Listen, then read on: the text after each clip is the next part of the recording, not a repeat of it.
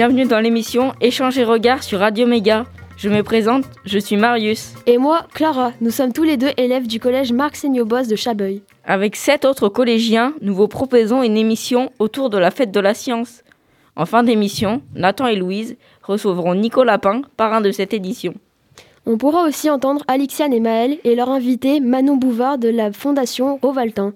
Mais tout d'abord, nous allons recevoir Delphine Labéry, chargée de mission pour la fête de la science. Elle sera interviewée par Louisa et Anaïs. Salut les filles. Bonjour, Nous accueillons Delphine Labéry, qui est chargée de mission pour la fête de la science dans la Drôme. À quoi ça sert la fête de la science? Alors bonjour, la fête de la science, ça sert à rapprocher euh, la science des citoyens. Donc les jeunes citoyens comme vous, comme les, comme les plus grands. On essaye d'organiser un certain nombre d'événements pendant toute la durée de la fête de la science. C'est un événement national, donc il y en a partout. Et moi, je m'occupe effectivement d'organiser les événements en Drôme. Quelles actions sont mises en place dans la Drôme? Alors justement, ces événements, on en a plusieurs sortes. On a des ateliers, par exemple, art sciences dans les bibliothèques qui permettent aux familles de découvrir euh, une thématique sur la biodiversité, sur, euh, sur bah, Soyuz, le, lanceur spatial, sur, sur les, les, sons que font la chauve-souris, voilà, par exemple. Ça, c'est une action. Il y a des conférences aussi. Il y a des, il y a des parcours. il y a eu un parcours science le week-end dernier où les gens faisaient pendant 2h15 trois animations, dont un spectacle, un stand, un atelier, sur différentes thématiques, la physique, euh, sur, euh, euh, sur les insectes, voilà.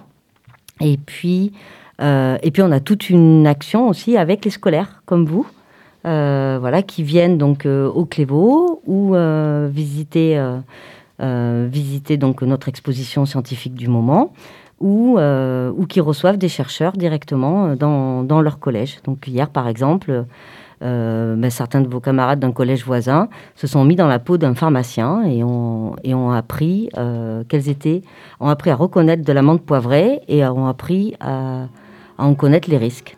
Pour cette année 2020 de la fête de la science, vous avez choisi comme thématique quelle relation de l'homme à la, à la nature? Pourquoi? Alors en fait, la thématique, elle est choisie euh, par le national, par, euh, par l'État, en fait. Chaque année, ils choisissent une thématique. Donc effectivement, que par rapport à ce qui se passe au niveau du coronavirus et autres, bah, elle est plutôt bien tombée, cette thématique, de s'interroger sur euh, l'impact de, l'environnement et, et, de cette mondialisation et autres. Mais bon, voilà, en tout cas, c'est pas nous qui choisissons la thématique, mais après, au niveau local, donc pour la Drôme, on aurait pu choisir avec les différents partenaires qui se mobilisent sur la fête de la science de pas forcément la reprendre. Mais nous, on a fait le choix effectivement de la reprendre euh, à fond. Est-ce que l'année prochaine, vous envisagez un thème sur le coronavirus ou les autres virus? Alors, euh, comme d'habitude, je pense qu'on déclinera le thème national. En tout cas, votre question, elle, elle est très maligne parce que à la fin, au mois de novembre, l'ensemble des acteurs de la culture scientifique vont se réunir à Paris au sein de l'association nationale et justement vont faire un petit peu euh, une sorte de, séminaire en fait pour réfléchir et se dire euh, bon euh, par rapport à tout ce qui s'est passé ces derniers temps c'est quoi le rôle des acteurs de la culture scientifique c'est-à-dire de, de, de, faire passer les savoirs de donner accès à la connaissance à tout le monde? C'est quoi notre rôle par rapport à cette crise? Quelles sont les informations qu'on doit donner aux gens? Donc ça pourrait bien être possible oui. Mais voilà c'est le national qui décidera nous sommes allés visiter au Clévaux l'exposition astronaute avec nos camarades et nos professeurs de sciences physiques chimie. Pourquoi l'homme veut-il aller dans l'espace? Pourquoi l'homme veut-il aller dans l'espace? Alors pour mieux comprendre le monde, mieux on comprend, euh, c'est un peu le but aussi euh, dans, tout, dans toute la recherche et la science. Hein. Plus on donne, euh, si on comprend et qu'on a accès à la connaissance, alors on peut avancer et mieux faire les choses. Donc la mission d'exploration spatiale, elle est liée à ça. Après, il y a aussi eu, euh, au départ, euh, dans, les missions d'exploration spatiale, il y avait aussi un peu une conquête de pouvoir, un peu une conquête politique, notamment entre les États-Unis et la Russie. Mais ça, vous avez dû euh, le voir à l'exposition. Enfin, ça a dû vous être raconté par mes collègues médiatrices. Pouvez-vous nous présenter l'ISS Ah, alors non, je ne peux pas présenter complètement l'ISS, je ne saurais pas. mais par contre, voilà, l'ISS, c'est International Spatial Station, donc c'est-à-dire la station internationale, la Station spatiale internationale en, français. Donc, à bord, donc c'est un, station, elle est gérée en fait par plusieurs pays, le Japon, la Russie, et côté Europe par l'ESA, European Station Agency, d'accord. donc, on retrouve toutes les nationalités. Et donc, à bord, qu'est-ce qu'ils font les astronautes qui sont très sélectionnés? Euh, ben, ils font, c'est aussi un laboratoire de recherche un peu volant, si vous voulez. Voilà. Où on, sur euh, l'agroalimentaire, euh, sur la biologie, sur des expériences également de physique et de chimie. voilà, il y a toute une série de laboratoires. Combien de temps dure une mission spatiale? Alors, je ne pense pas qu'elle dure toute la même durée, mais alors là, je suis vraiment pas une spécialiste. Hein. Moi, je suis pas, je suis pas scientifique. Je suis coordinatrice de la fête de la science. Euh, mais par exemple, la dernière, euh, où a été, enfin la dernière, la dernière de, avec Thomas Pesquet hein, à bord, elle a, pour, pour, Thomas, elle a duré six mois. Euh, voilà, ce qu'on sait, c'est quand les astronautes arrivent dans la station ou en repartent, ils n'ont pas toute la même durée de temps dans, dans, la station. Comment sont choisis les astronautes? Ah, ça, c'est une très bonne question. ce qui est sûr, c'est que entre les premiers astronautes qui étaient plutôt des militaires et les astronautes d'aujourd'hui, je crois que j'ai entendu euh, Thomas Pesquet dans une interview dire que euh, aujourd'hui les, critères psychologiques étaient très importants, mais en tout cas ce que vous avez dû voir dans la présentation de l'exposition avec mes collègues médiateurs scientifiques, c'est que le métier d'astronaute, il faut avoir toutes les qualités. Par exemple, Thomas, il est, pilote, pilote de ligne, il est aussi ingénieur, euh, il, euh, il, est, euh, il, est polyglotte. voilà, il faut avoir un certain nombre de, qualités comme l'habileté, comme la résistance psychologique, comme bien sûr la résistance physique. je sais qu'il y a eu une grosse évolution sur la sélection, mais j'en sais pas plus. Ce qui est sûr, c'est qu'en tout cas, ils ne sont plus sélectionnés uniquement sur leurs critères physiques, ce qu'on faisait plutôt au départ.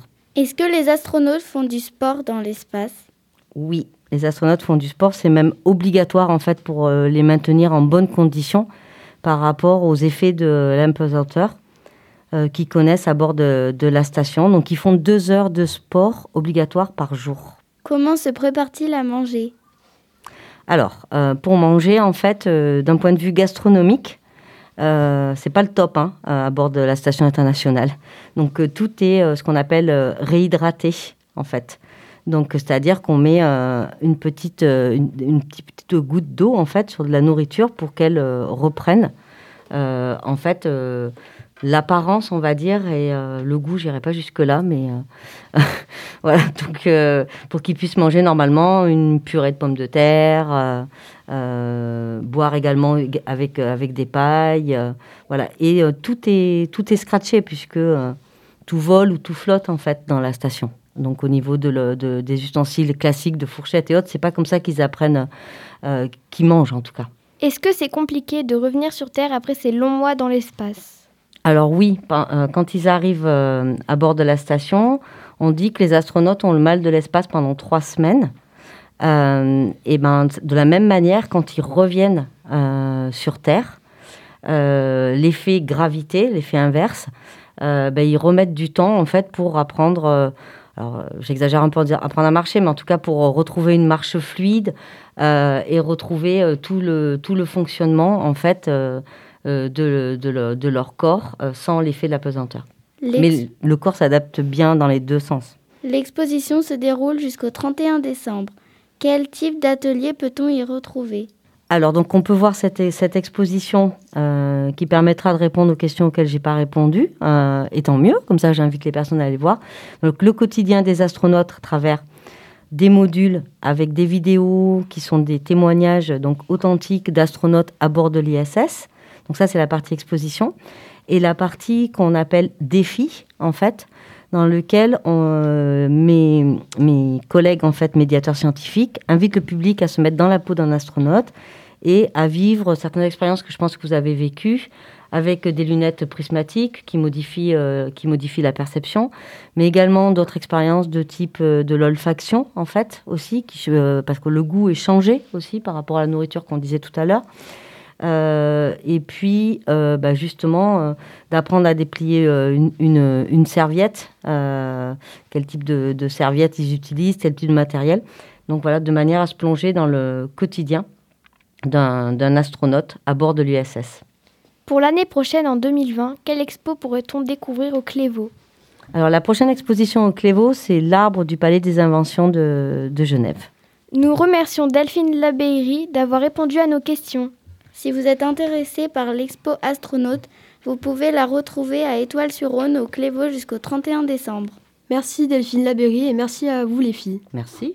Partons pour une respiration musicale. À toi, Adrien. Maintenant, nous allons écouter une des 27 chansons qui a été envoyée en 1977 dans une sonde spatiale. La chanson s'appelle Johnny B. Good et elle a été écrite par Chuck Berry. Ok, mais pourquoi ont-ils envoyé une sonde avec des musiques dans l'espace? La NASA a envoyé Voyager 1 pour envoyer un message aux extraterrestres. Mais il n'y a pas que des chansons. Il y a aussi 115 images, des bruits de nature et un message traduit en 55 langues. Et la chanson de Johnny B. Good fait partie des 27 chansons. Maintenant, on l'écoute.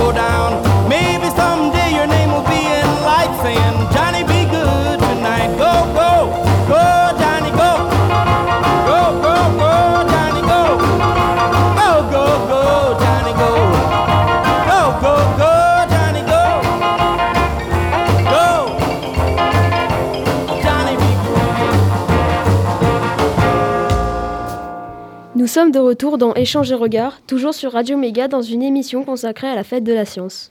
Vous venez d'écouter Johnny B. Good de Chuck Berry. Nous retrouvons Adrien tout à l'heure pour une autre pause musicale. Mais en attendant, retrouvons Alexiane et Maëlle avec leur invité. Bonjour à toutes les trois. Bonjour. Bonjour. Nous accueillons Manon Bouvard, géologue chargée de projet à la Fondation Rovaltin. Bonjour. Bonjour Manon. Bonjour à vous. Euh, première question, en quoi consiste le métier, le métier de géologue? Alors, il n'y a pas un métier de géologue, il y a plein de métiers géologues. Parce que la géologie, c'est, ça cherche à comprendre et à étudier la Terre, le système Terre. Et du coup, il y a plein d'approches possibles. Vous avez les volcans, du coup, c'est les volcanologues. Vous avez les séismes, les sismologues. Les fossiles, du coup, ce sera les paléontologues.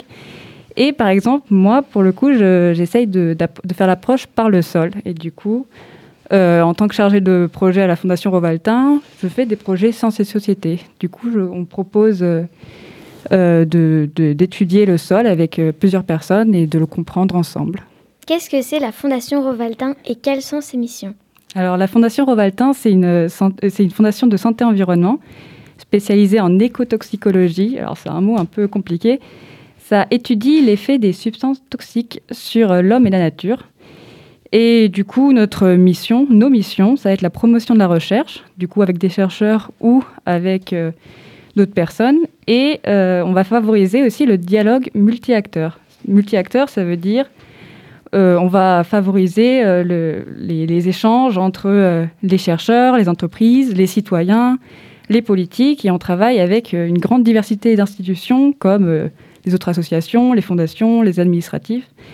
Et euh, pour cela, on, on utilise, euh, on fait des organisations d'é- d'événements et de projets dans le but de former et ou d'informer, pour le but commun de préserver ensemble l'environnement. Quel est votre rôle concret dans la Fondation Rovaltin? Alors, mon rôle comme chargé de projet, comme je disais, bah, ça va être euh, d'animer les projets, de euh, rassembler les personnes, de, de, de parler de sujets. euh, Enfin, pour le coup, là, c'est- des projets sur les sols. Du coup, euh, ça va essayer de rassembler tous les acteurs autour euh, du, de projets sur le sol. Donc, ça peut être, ça peut être des lycées, ça peut être des citoyens, des jardiniers. Et ensemble, de comprendre un peu comment fonctionne le sol et au fur et à mesure aussi de voir ce qu'on peut faire ensemble pour l'améliorer, ce sol, en prendre soin. Quel public s'était-vous sens- sensibilisé? Euh, tout le monde. Alors, euh, bon, il y a les personnes qui, ne sont pas sensibilisées comme les chercheurs, mais tous les citoyens, en fait, sont à sensibiliser, tous les politiques. Après, tout le monde est plus ou moins sensibilisé déjà. On leur apporte des sujets, des thèmes, des, pas, des recherches, des choses comme ça. Pourquoi et comment sensibilisez-vous le public à l'écologie? Pourquoi? Parce que c'est des sujets qui nous intéressent tous, en fait, que on est tous plus ou moins touchés euh, par ça, comme on le voit bah, actuellement avec, euh, avec la crise. Et comme on en parle de plus souvent ces dernières années, euh, du coup, euh, c'est quoi la question? Comment aussi? Oui. Comment? Bah, À travers ces suje- sujets de sciences et société, c'est-à-dire qu'on ne laisse pas la, la recherche aux chercheurs, mais on refait un peu de euh, transversalité, c'est-à-dire que les chercheurs vont venir aussi avec les citoyens et tout le monde va faire de la recherche pour, euh, pour faire sienne les connaissances qui sont produites. Comment se déroulent vos ateliers? Euh, Nos ateliers, euh, vous pensez à la fête de la science, vous pensez aux autres ateliers en général? Euh, Les autres ateliers Les autres ateliers, alors euh, par exemple, on peut avoir des, euh, des ateliers qui se font euh, sur le terrain. Du coup, on va venir, euh, on va faire des grosses réunions, on va être tous euh, dans un jardin ou sur la terre et on va euh, venir prélever des bouts d'échantillons qu'on va envoyer au euh, laboratoire et en même temps, on regarde la terre ensemble, euh, la couleur, ce qu'il y a dedans. comment dire on demande aussi aux personnes qui habitent là-dessus, qui, s'occupent du terrain, ce qu'elles ont vu, si elles observent des, différentes choses au cours du temps. Voilà. Il y a un atelier qui nous a intrigués, en fait, c'est l'atelier Merci Perry. On voudrait savoir qui est Perry. Donc euh, ça, cet atelier, c'est pour la fête de la science, donc c'est un Oui. peu différent de ce qu'on fait. Euh, L'atelier Merci Perry qu'on a fait euh, du coup dans le cadre de la fête de la science, c'était un atelier qui servait à, à sensibiliser sur la diversité, la diversité dans la nature, parce que d'un- d'un côté, Perry, on a Perry qui est un ornithorynque qui, enfin, l'ornithorynque, je ne sais pas si vous connaissez, c'est un animal qui, Oui. Qui est assez extraordinaire quand même. C'est un vrai pâcheur génétique avec son bec de canard. C'est un mammifère qui pond des œufs et tout. Et ça, c'était un peu la petite note, euh, euh, originale, mais qui vient dans la Drôme. Et la Drôme, c'est euh, c'est un peu notre environnement à tous, mais on a quand même des choses à découvrir dedans et pour inviter à regarder en fait ce qu'il y a autour de nous et à le protéger. Rencontrez-vous des difficultés à convaincre les gens à changer de mode de vie? Alors, on ne cherche pas à convaincre les gens. C'est pas, c'est pas notre rôle à la Fondation Rovaltin. Euh, on cherche juste à les intéresser en fait à ce qui les entoure, à la nature et euh, à ce que ça implique aussi de, de devoir euh, protéger la, protéger l'environnement ou s'y intéresser. Donc, c'est pas, c'est pas convaincre quoi. Et puis, on est aussi dans la, dans la co-construction de connaissances. Donc, c'est pas une conviction, c'est chacun se fait son idée. Merci Manon d'être venue. Merci à vous. Et pour plus d'informations, allez sur le site internet de la Fondation Rovaltin, www.fcsrovalquin.org. Merci les filles. Merci Continue, continuons à prendre de la hauteur avec Adrien. Adrien, qu'as-tu choisi? La seconde musique fait toujours partie d'une des, 25 d'une des 27 chansons envoyées dans l'espace. La musique s'appelle Dark Was the Night et a été écrite par Blind Willie Johnson. Brian Willie Johnson est né le 25 janvier 1897 et est mort le 18 septembre 1945. Il a créé en tout 30 chansons et voici une d'elles.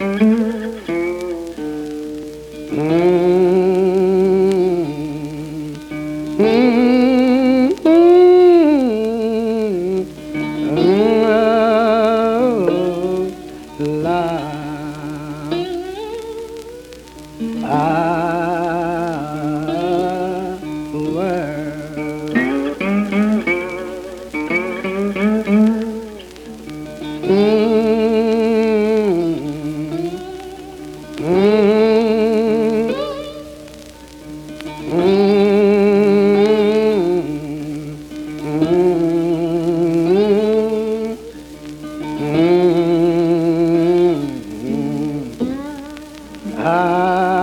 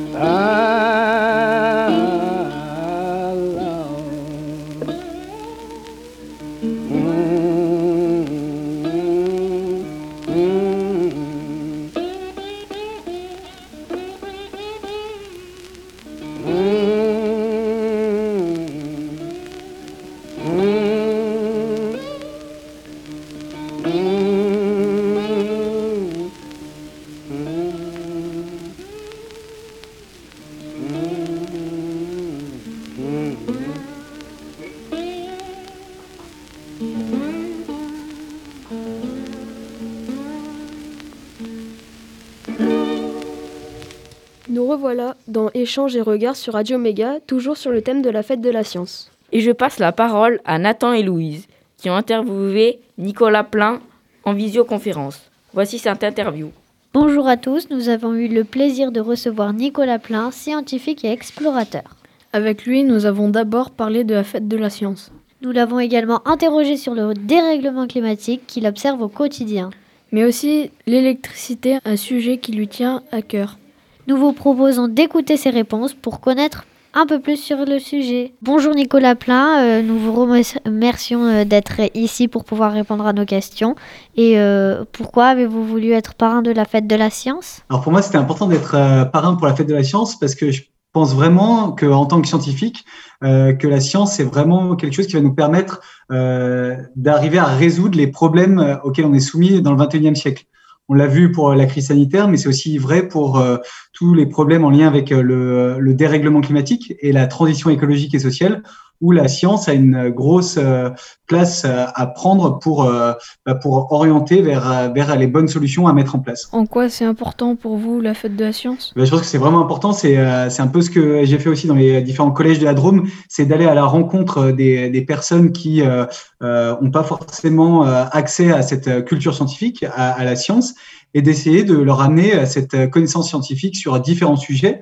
Donc moi, c'est sur des sujets plutôt en lien avec euh, cette transition écologique et sociale et le dérèglement climatique, mais il y a aussi plein d'autres sujets intéressants. Et ce que je trouve génial dans la fête de la science, c'est que justement, on a l'occasion de traiter tous les sujets à la fois euh, qui, euh, qui, touchent à la science et de vulgariser cette connaissance. Que voulez-vous avoir comme thème suivant pour la fête de la science? Alors comme thème suivant, c'est euh, assez compliqué parce qu'il y, y, a plein, de, il y a plein de, de, thèmes différents. Là, je trouve que le thème de cette année, il était euh, parfaitement en cohérence avec, avec notre époque. Et pour les, les, les futures années, j'ai pas encore réfléchi, mais quelque chose autour euh, voilà, de la biodiversité, du climat, des énergies renouvelables ou du monde d'après, justement, qu'on doit construire après cette crise sanitaire. C'est des thématiques qui sont très intéressantes. Nous savons que vous avez travaillé sur l'électricité renouvelable en Afrique.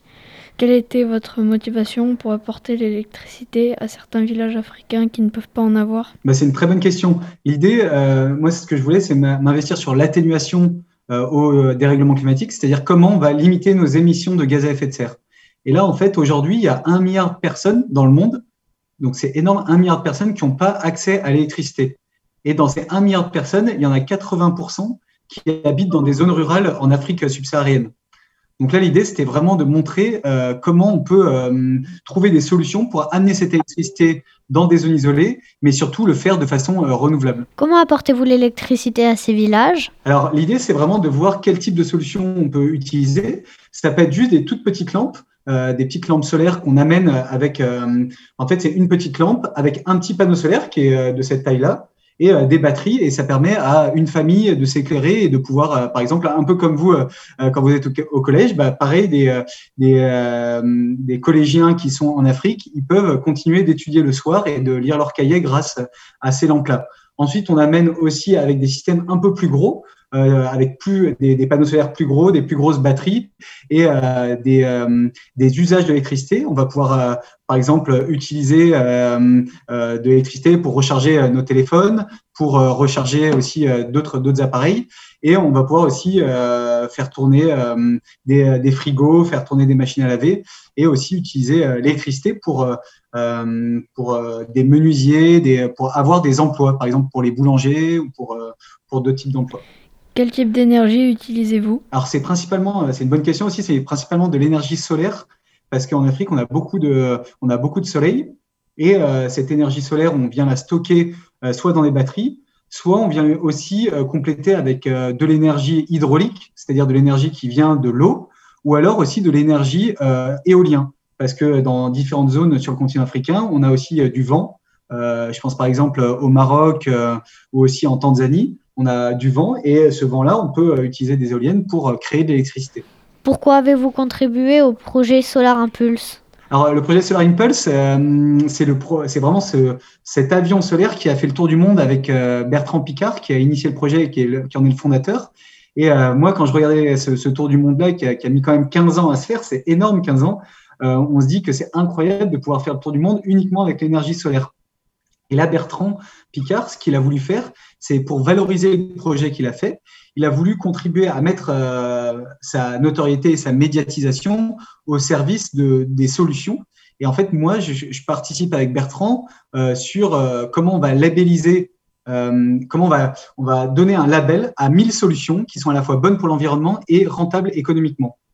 C'est-à-dire que toutes ces solutions-là, elles, elles, vont candidater et les solutions qu'on va, va retenir, on va les qualifier et on va dire, OK, on vous donne un tampon. Et ce tampon, euh, on valide le fait que votre solution est à la fois bonne pour l'environnement et à la fois rentable économiquement. Donc, on va pouvoir la diffuser à très grande échelle. Nous avons vu l'un de vos documentaires, Il faut sauver les Alpes. Quelle était votre intention en réalisant ce documentaire? Mmh, C'est une bonne question aussi. Le documentaire, euh, quand on regardait les documentaires à la télé, euh, moi quand je regardais avant, avant de réaliser ce documentaire-là, euh, c'était surtout des documentaires qui nous annonçaient des mauvaises nouvelles on avait euh, l'impression que c'était la fin du monde, qu'il y allait avoir euh, que les glaciers euh, fondent et tout ça, et qu'on peut on peut plus rien faire. Donc on finit de regarder le documentaire, on est complètement avachi dans sa dans son siège et on n'a pas envie d'agir. Là, l'idée, c'était au contraire de montrer une démarche optimisme, une démarche positive qui montre qu'il y a des solutions, qu'il y a des personnes euh, qui se bougent. Euh, il peut y avoir des personnes dans votre village, il peut y avoir des personnes un peu dans tous les villages restés au niveau des Alpes, et montrer vraiment qu'on peut encore agir et donner envie à ces téléspectateurs de se lever à la fin du film et de dire bah, vas-y, moi aussi, je peux agir et je vais agir dès demain. Pourquoi voulez-vous sauver les Alpes? Parce que les Alpes, moi je suis né dans un petit village donc, euh, des, des, Alpes au sud de Grenoble, de la ville de Grenoble, dans le massif du Vercors. Et euh, je ne sais pas si vous êtes déjà allé euh, aussi en, en montagne, euh, j'imagine que si. En montagne, euh, on a vraiment, on voit cette nature qui est magnifique, des paysages magnifiques, des animaux aussi incroyables. Et on se dit que à cause du dérèglement climatique, tout ça c'est menacé. Donc on a vraiment l'opportunité aujourd'hui de trouver des solutions pour faire que, que ça protéger ces Alpes et essayer de les sauver. Comment fonctionnent vos capteurs de qualité de l'air? Justement, regarde, je les ai amenés avec moi. Donc là, j'ai deux types de capteurs. Un gros capteur comme ça et un, un, plus petit capteur. Et en fait, ces capteurs, ils sont, euh, je les mets dans mon, dans mon parapente. J'en ai d'autres aussi. Je les attache à ma sellette de parapente quand je vole. C'est le siège dans lequel je suis. Et ensuite, ils sont reliés directement sur euh, mon application euh, que j'ai sur mon téléphone. Donc en fait, euh, en utilisant ces capteurs, je peux directement avoir en direct l'indice de pollution de l'air. Et en fait, cet indice de pollution de l'air, je peux vous montrer rapidement, euh, ça me permet de savoir en temps réel quelle est la pollution euh, de l'atmosphère. Par exemple, là, je peux vous montrer. Euh, hop, à Saint-Hilaire du Touvet, où j'étais aujourd'hui, je ne sais pas si vous voyez sur mon téléphone, on avait une qualité de l'air qui était plutôt bonne. Et, euh, et, en fait, en parapente, ça me permet de mesurer dans toutes les couches de l'atmosphère cette qualité de l'air. Que constatez-vous euh, grâce à ces mesures atmosphériques? Ouais, l'idée avec ces mesures, c'est euh, on essaie de, de contribuer à un projet scientifique de grande ampleur qui est mené par les scientifiques de l'université de Grenoble et qui euh, donne des, ce type de petits capteurs. Il les donne vraiment à, il les donne à plusieurs euh, personnes qui habitent euh, à Grenoble et aux alentours et pour essayer de faire des, de cartographier les polluants atmosphériques c'est-à-dire de, savoir à chaque fois euh, où sont les polluants, où est-ce qu'ils se trouvent et comment on va pouvoir euh, éviter d'en émettre euh, autant qu'on en émet aujourd'hui. Nous avons une dernière question. Avez-vous une idée pour réduire la pollution sur Terre? Alors, des idées, il y en a plein. Hein. Je, crois que c'est c'est pas ça qui manque. L'idée, c'est vraiment de mettre en place des solutions et de montrer que ces solutions, elles, permettent de réduire la pollution, elles permettent de limiter nos émissions de gaz à effet de serre, donc de, de résoudre le problème du dérèglement climatique, mais elles sont aussi très intéressantes au niveau économique et au niveau de notre santé quand moi je réduis la, la pollution de l'air, par exemple en prenant mon vélo le matin ou en évitant de faire des, feux de cheminée avec euh, des foyers ouverts dans, de bois, euh, j'évite que mes voisins, que ma famille euh, soient atteints par les polluants atmosphériques. Et aussi en termes de santé, par exemple, quand tu prends ton vélo le matin, bah, ça, te met, en forme, tu fais du sport et, euh, et c'est tout bénéf. En fait, c'est vraiment, il n'y a que des bénéfices à mettre en place ces solutions et c'est des solutions qui sont logiques. Donc, on n'a aucune raison à ne pas les mettre en place. Merci euh, beaucoup euh, d'avoir répondu à ces questions. Euh, nous vous remercions et bonne continuation pour vos projets. Oui, bah merci beaucoup. Merci à vous pour vos questions et c'était vraiment un plaisir d'échanger avec vous. Nous tenions à remercier Nicolas Plein, parrain de la Fête de la Science de cette année. Merci aussi à Manon Bouvard de la Fondation Rovaltin et à Delphine aussi, Labéry, chargée de mission au Clévaux pour être venue dans le studio radio du CDI de notre collège Marc Boss à Chabeuil. Vous avez pu entendre dans ce numéro les voix d'Adrien, Louise, Maëlle, Nathan, Alixiane, Louisa, Anaïs et Clara. C'est moi. Et Marius. Nous voulons aussi remercier nos professeurs de physique-chimie, Madame Giraudet et Madame Dallacosta, ainsi que Monsieur Dufaux, le documentaliste. Merci aussi à la région Auvergne-Rhône-Alpes, au département de la Drôme, et l'université Grenoble-Alpes pour leur soutien financier. Et surtout, merci à votre écoute attentive et bienveillante. Chers auditeurs, chères auditrices, nous nous retrouverons très bientôt sur le 99.2.